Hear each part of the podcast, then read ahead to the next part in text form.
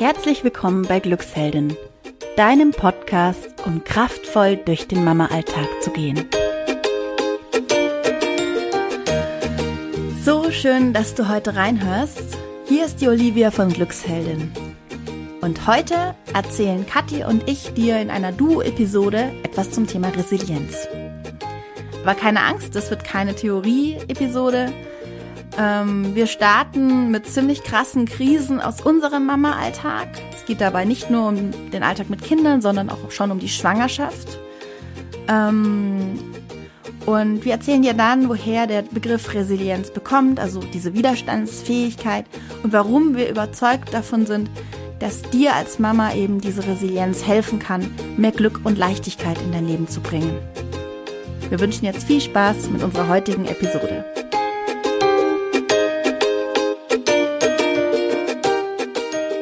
Wir möchten euch mal gleich eine Geschichte zu Anfang erzählen. Und zwar ist mir das neulich passiert, der Olivia. Ich war mit meinem Mann auf dem Spielplatz. Und zwar war ich da Krass. nur, also mit meinem Kind. Ich habe ja drei Kinder und die zwei Mädels waren bei Oma und Opa. Und mein Kleiner war dabei. Ja, könnte man denken, mega entspannt. Und es war eigentlich auch nett, der lief auf dem Spielplatz rum. Und ich, wir saßen auf einer Bank und haben so gequatscht und irgendwie dachte jeder, der andere schaut auf den Kleinen. Ja, ja, okay. Tja, und er ist immer schon so ein bisschen gefährlich nah an so eine große Schaukel. Da war so eine Zweierschaukel, wo zwei Kinder hintereinander sitzen konnten. Und einmal bin ich sogar hingelaufen und dann ist er aber in so ein Spielhaus und so weiter, haben wir weitergequatscht und plötzlich sehe ich nur noch in der letzten Sekunde, wie mein Kleiner auf diese Schaukel und dann ist zuläuft und dann ist es auch schon passiert, die knallte an seinen Kopf und ihn hat so völlig weggeschleudert Ja. äh, nach hinten. Krass. Ähm, in dem Moment bin ich natürlich sofort hingerannt. Ähm, ja, und was man halt so als erstes tut, hat mein Mann beschimpft. Ja, ich bin da ganz ehrlich. Also ich war Ja. sowas von ge gestresst und überfordert in dem Moment, weil das sah echt übel aus. Ja, ja, gerade wenn der so weggeschleudert wird, klar. Und ich meine, das Krasse, also äh, ging ja dann auch noch weiter. Also, ja, ja. Ähm, der hat halt geschrien wie am Spieß. Ich dachte halt Gehirnblutung. Oh Gott, irgendwas am Kopf. Scheiße. Also Kopf ist eh das Schlimmste. Hm. Und mein Mann ähm, blieb ganz cool. Das ist meistens so bei uns. Wenn einer irgendwie ausflippt, dann bleibt der andere cool. Ähm, der meinte, komm, jetzt äh, geh mal nach Hause langsam. Und mein Mann war auch noch krank, der hat irgendwie rumgehustet. Ich so, nein, ihr müssen ganz schnell. Ich habe den an den Kinderwagen gepackt. Dann hat er geschrien schon wieder, als ich den Kinderwagen gepackt habe. Jetzt weiß ich, warum er geschrien hat da. Ähm, bin losgejoggt und kam völlig außer Atem zu Hause an. Hab äh, in Panik meine Freundin, die ist Kinderärztin, angerufen. Und ähm, genau, da war auch mein Mann schon da. Und dann sind wir zu ihr gefahren. Letzten Endes hat sie uns gleich äh, Mut gemacht und gesagt, nee, alles gut, am Kopf hat er nichts. Ähm, Trotzdem solltet ihr ihn beobachten. Ähm, wenn er sich übergibt oder irgendwelche Anzeichen, sie hat mir auch immer ein paar Anzeichen genannt, dann bitte in die Klinik sofort fahren. Also, aber als Drittmama wusste ich schon, ich fahre jetzt nicht in die Klinik gleich. Also das Ja, ähm, war für mich ausgeschlossen. Ich kannte mal, ich kenne ja meinen Sohn gut auch und wusste, ähm, das ist auch okay. Dann, dann war auch wieder alles okay. Aber jedes Mal, wenn er hinfiel, ähm, hat er geschrien. Genau, und dann ähm, haben wir ihn nachts irgendwie hingelegt. Die Nacht war chaotisch. Er ist mehrmals aufgewacht, hat geschrien. Ich war aber immer total unsicher, weil der Kopf, der hat keine dieser Anzeichen gegeben. Und darum habe ich ihn dann eben weiterhin überwacht nachts und bin dann am nächsten Morgen aufgestanden und gemerkt, okay, ich krieg eine Magen-Darm-Grippe. Mir Ja. ging es total beschissen. Ja. Habe mich mehrmals übergeben. Genau, mein Mann musste aber zu Oma und Opa fahren, um die Kinder abzuholen. Die anderen zwei waren ja bei Oma und Opa. Und der musste dann irgendwie weg und ich, hab, ich war völlig überfordert im Moment. Ich wusste noch, ich muss jetzt auf meinen Kleinen aufpassen, der auch die ganze Zeit rumschreit und ich muss die ganze Zeit kotzen. Also schön, ja. ja, so war's aber echt. Ja, ja. Genau, und dann ähm, ja, fuhr der weg. Ich legte meinen Kleinen in dem Moment auf die Wickelkommode, weil ich dachte, jetzt muss ich mal die Windel wechseln. Und dann dachte ich mir, irgendwas ist doch da komisch. Vielleicht hat er was am Arm. Nehm ihn so am Arm und er schreit auf. Ja, und da war mir klar, es ist was am Arm, der ist vielleicht gebrochen. Oh, also, ins Krankenhaus gefahren. ich mit dem Kleinen vorne in der Manduka, in der Trage, vorne, ich trage den eigentlich gar nicht mehr vorne. Ich wusste aber, wenn der den Arm gebrochen hat, kann ich ihn jetzt nicht nach hinten werfen auf meinen Rücken irgendwie. Ich musste mich vorne tragen. Dauernd diesen Brechreiz noch. Oh Gott. Ja. Jeder in die Klinik ähm, und sagt, ich muss gleich kotzen und mein Sohn hat sich wahrscheinlich einen Arm gebrochen. Bitte helfen Sie mir. Und die sagten nur, ja, bitte setzen Sie sich ins Wartezimmer, Sie werden dann aufgerufen. Mhm. Drei Stunden später, Gott.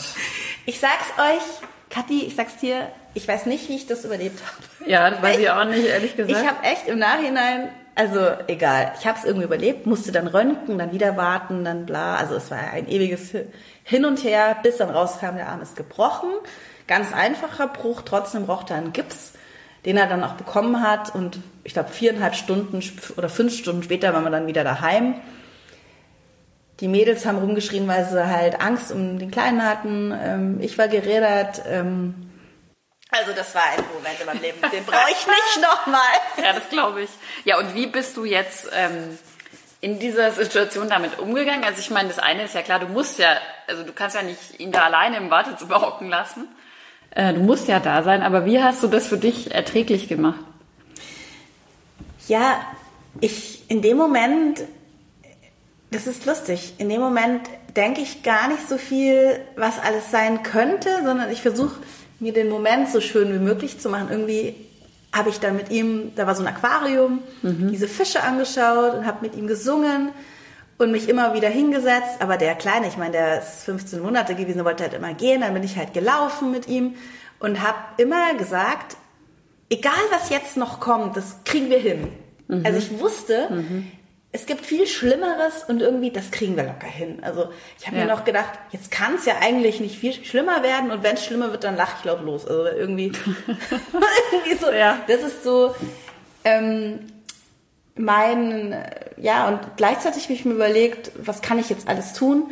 Vielleicht, äh, wenn der da so einen Gips hat, okay, dann tue ich ihn danach zudecken mit der Jacke äh, im Kindersitz im Auto oder, also ich wusste irgendwie, das kriege ich hin. Ich hatte nie das Gefühl, ich bin hilflos oder Mist. Ich fand es eigentlich fast schon zu komisch, weil es so abgefahren war. Also, du kennst mich ja auch.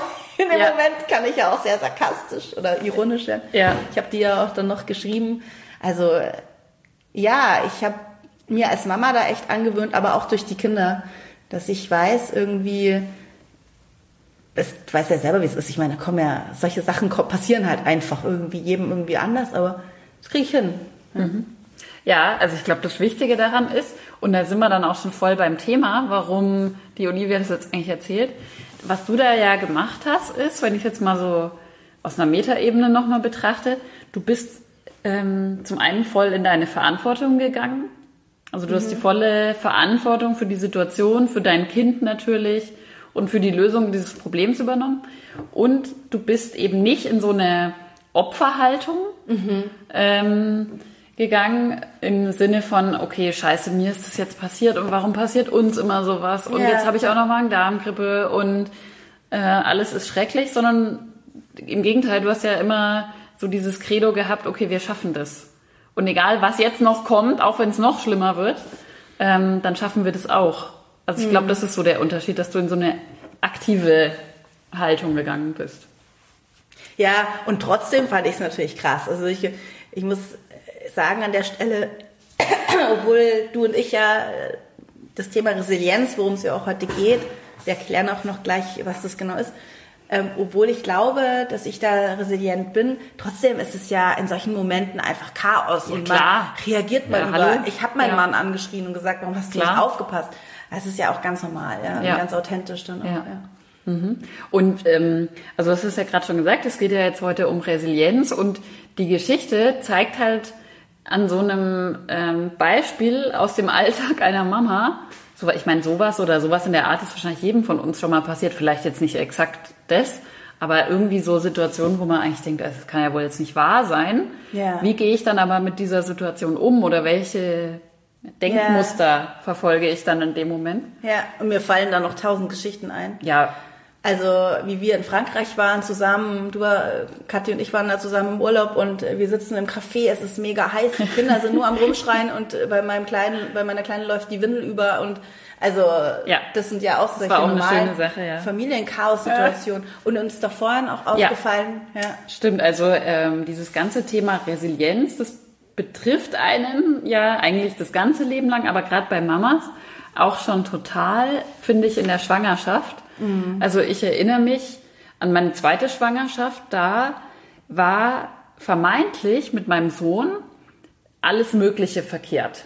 Also der hatte bei jedem Ultraschall so ungefähr was anderes. Also ich musste auch immer einen Ultraschall machen, weil am Anfang hätte eine Eileiterschwangerschaft sein sollen. ja, das weiß ich noch, ja. Ja, und dann ähm, war also immer irgendwas. Also einmal war der Kopf zu groß und einmal war der Bauch zu klein oder also ich weiß es gar nicht mehr, wie rum das jetzt eigentlich war, aber es war jedenfalls immer was verkehrt und ich wurde in der Schwangerschaft, ähm, glaube dreimal in die Klinik ähm, Ja. eingewiesen.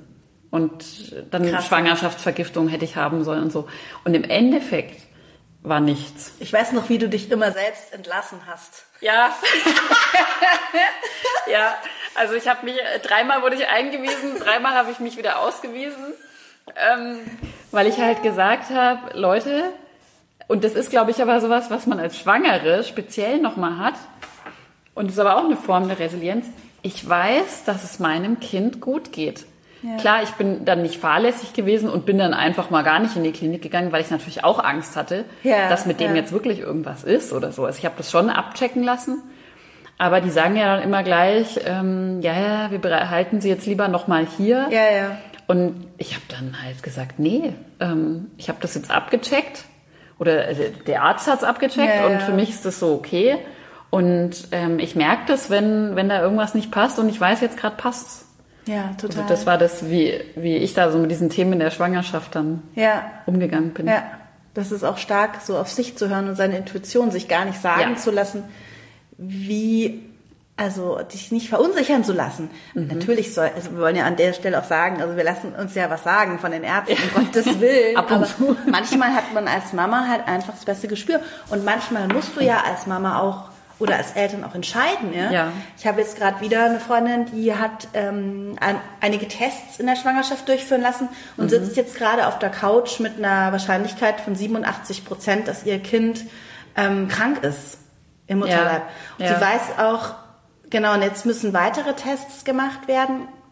Ja, und wenn du gerade, also liebe Hörerin, wenn du gerade schwanger bist, vielleicht erlebst du gerade so oder hast du was auch schon erlebt. Ähm, das ist auch, das hat auch sehr viel mit dieser Widerstandsfähigkeit und der Resilienz zu tun, dass man dann sich davon nicht so viel aus dem Gleichgewicht bringen lässt, sondern eigentlich, ja, diese Einstellung, irgendwie alles, was kommt, schaffen wir. Ja. Ich glaube, die braucht man als Mama auch, oder? Ja. Was ist? Also ich finde, das braucht man ja auch gar nicht mal nur bei so krassen Situationen, die wir jetzt ja gerade beschrieben haben, ähm, sondern das brauchst du ja jeden Tag im Alltag. Ja. Also es gibt ja äh, jeden Tag bei mir irgendwie 20 Mal mindestens den Punkt, wo ich mir selber sage, okay, ganz ruhig, wir kriegen das hin. Ja, ja. Weil halt einer hinfällt, weil die nicht fertig werden, weil es einfach stressig ist, weil irgendwas nicht so funktioniert, wie ich mir es Ja. vorstelle. Ja. Ja, aber was ist denn jetzt genau oder wann? Resilienz ist ja noch nicht so, so ähm, alt, der Begriff. Ja, ja. Wann genau. wurde der denn geprägt oder? Also es gibt eine ganz bekannte Studie und ähm, vorab vielleicht, also Resilienz, das ja ist so vom Wortstamm her aus dem Lateinischen und heißt eigentlich so viel wie abprallen oder abfedern und es sagt eigentlich schon ganz viel aus, weil das so bedeutet, wie gut prallt an uns der Stress ab, wenn man jetzt mal so das übersetzt. Ähm, und wie gut können wir mit mehr oder weniger belastenden Situationen umgehen in unserem Leben, ähm, gerade als Mamas. Und in den 70er Jahren gab es eine ganz große Studie, das ist so mit, würde ich mal sagen, die bekannteste Studie zu dem Thema von Emmy Werner, die hat ganz, ganz viele Kinder ähm, auf einer hawaiianischen Insel beobachtet über Jahre und Jahrzehnte hinweg. Und die Kinder hatten alle so gemeinsam, dass die aus ganz schwierigen sozialen und äh, auch finanziellen und sonstigen Verhältnissen kamen. Also es waren wirklich, die wurden misshandelt oder die ähm, waren obdachlos oder Waisen oder so. Also ganz äh, schlimme Startbedingungen eigentlich fürs Leben. Mhm. Und sie hat aber dann festgestellt, dass ein Drittel dieser Kinder ähm, trotzdem also ein ganz, ganz normales Leben dann später als Erwachsener führen konnte. Also mhm. dann nicht mehr geprägt war durch diese extrem schwierigen ähm, Bedingungen in der Kindheit. Mhm. Und hat sich dann eben gefragt, ja, warum ist denn das so bei dieser Gruppe? Mhm. Und hat eben verschiedene Faktoren festgestellt, aber ähm, hat die dann subsumiert unter diesem Begriff der Resilienz. Also hat mhm. praktisch rausgefunden, was macht diese Kinder resilient? Und da gibt es eben dann verschiedene Schlüsselfaktoren, die Resilienz dann ausmachen auch. Ja. Ja, und wir beide sind ja Resilienztrainerinnen und sind der festen Überzeugung, dass wir als Mamas das trainieren können, dass mhm. wir diese Resilienz, dass wir diese Schlüsselfaktoren ähm, wahnsinnig gut trainieren können und im Alltag einfach gelassener und glücklicher durchs Leben gehen können. Ja. Darum glaub, haben wir Glücksheldin gegründet. Darum haben wir Glücksheldin gegründet. Und ich glaube, wir beide sind auch selber für uns selber der beste Beweis, dass das auch funktioniert. Ja. Ähm, weil wir es halt so leben und vielleicht auch nicht immer so gelebt haben, aber das wirklich trainiert haben. Ja, und wir haben ja auch beide schon Tiefpunkte in unserem Mama-Leben gehabt. Ja. Du hattest einen Mama-Burnout, ich habe eine stressbedingte Schilddrüsenerkrankung erlitten. Wir haben beide uns daraus wieder befreit. Genau. Und das ist, glaube ich, ein ganz guter eben ja Grund, warum wir auch das, warum wir das jetzt weitergeben wollen. Ja. Und ja, ich meine, das ist, glaube ich, ehrlich gesagt eine andere Podcast-Episode. Da möchten wir euch auch nochmal drüber erzählen. Mhm. Ähm, aber warum wir jetzt eben auch gerade heute wieder beisammen sitzen, ähm, das kommt leider nicht so oft physisch vor, weil die Kathi in Fürth und ich in München wohne. Aber warum wir heute zusammensitzen, ist genau der Punkt. Wir wollen für euch, für dich, liebe Mama, ähm, ein Programm erschaffen, das du online absolvieren kannst und das dich resilienter macht. Und an diesem Programm arbeiten wir jetzt heute noch. Ja. Und da geht es nicht um irgendwie wissenschaftliche Abhandlungen von Resilienz, sondern es geht um so ganz, ganz konkrete, im Mama-Alltag umsetzbare Übungen, Tricks, Tools, die du wirklich umsetzen kannst, also die wir auch alle ähm, selbst auch umsetzen. Und ähm, wo wir eben aus unserer Erfahrung wissen, dass die unheimlich viel bringen und wirklich äh, eigentlich das Leben verändern können. Ja, und das Ziel ist eben, dass wirklich, ich meine, wir haben so viele erschöpfte Mamas, ähm, wir kriegen die Zahlen immer vom Müttergenesungswerk, wir haben es auch schon in einer anderen Folge erwähnt, das sind ähm, jedes Jahr irgendwie um die 40 Prozent mehr Erschöpfungssymptome. Ja, äh, also Syndrome, ähm, Mutter-Kind-Kuren sind ausgebucht und es ist dringend an der Zeit, dass ja. wir Mamas uns da gegenseitig helfen und ja. da was tun, genau. Ja, und genau das wollen wir euch demnächst hier anbieten. Ja, aber da müssen wir jetzt mal aufhören, sonst schaffen wir es heute nicht. Genau, also wir müssen jetzt mal weitermachen. genau. Und ähm, was wir noch sagen wollten, in den nächsten Podcast-Episoden wird es auch immer wieder eine Folge zum Thema äh, ganz konkrete Hilfe im, in puncto Resilienz geben. Also wir werden in, in Podcast-Episoden immer wieder erzählen, wie man diese Resilienz trainieren kann und geben euch da diese einzelnen ähm, Schlüsselfaktoren mit an die Hand und natürlich ganz konkrete Übungen auch hier im Podcast, was ihr machen könnt zu Hause. Ja, also hört rein, weiterhin. Bleibt dabei. Ja, wir freuen uns. Mal wieder rein. Bis dann. Wir hoffen, dir hat unsere Episode gefallen. Und falls du dich jetzt dafür interessierst, wann unser Training startet dieses Jahr, dann trag dich bei uns in der Warteliste äh, ein. Wir haben auf der Homepage www.glücksheldin.de einen Bereich im, ähm, ziemlich weit unten auf der Homepage, ähm, also nicht zu weit, aber du musst ein bisschen scrollen, wo du dich mit deinem Namen und deiner E-Mail-Adresse eintragen kannst und dann sofort Bescheid kriegst, wenn unser Training online ist. Genau. Und wir informieren natürlich hier auch im Podcast. Ich wünsche dir einen wunderschönen Tag und viel Glück in deinem Mama-Alltag. Deine Olivia von Glücksheld.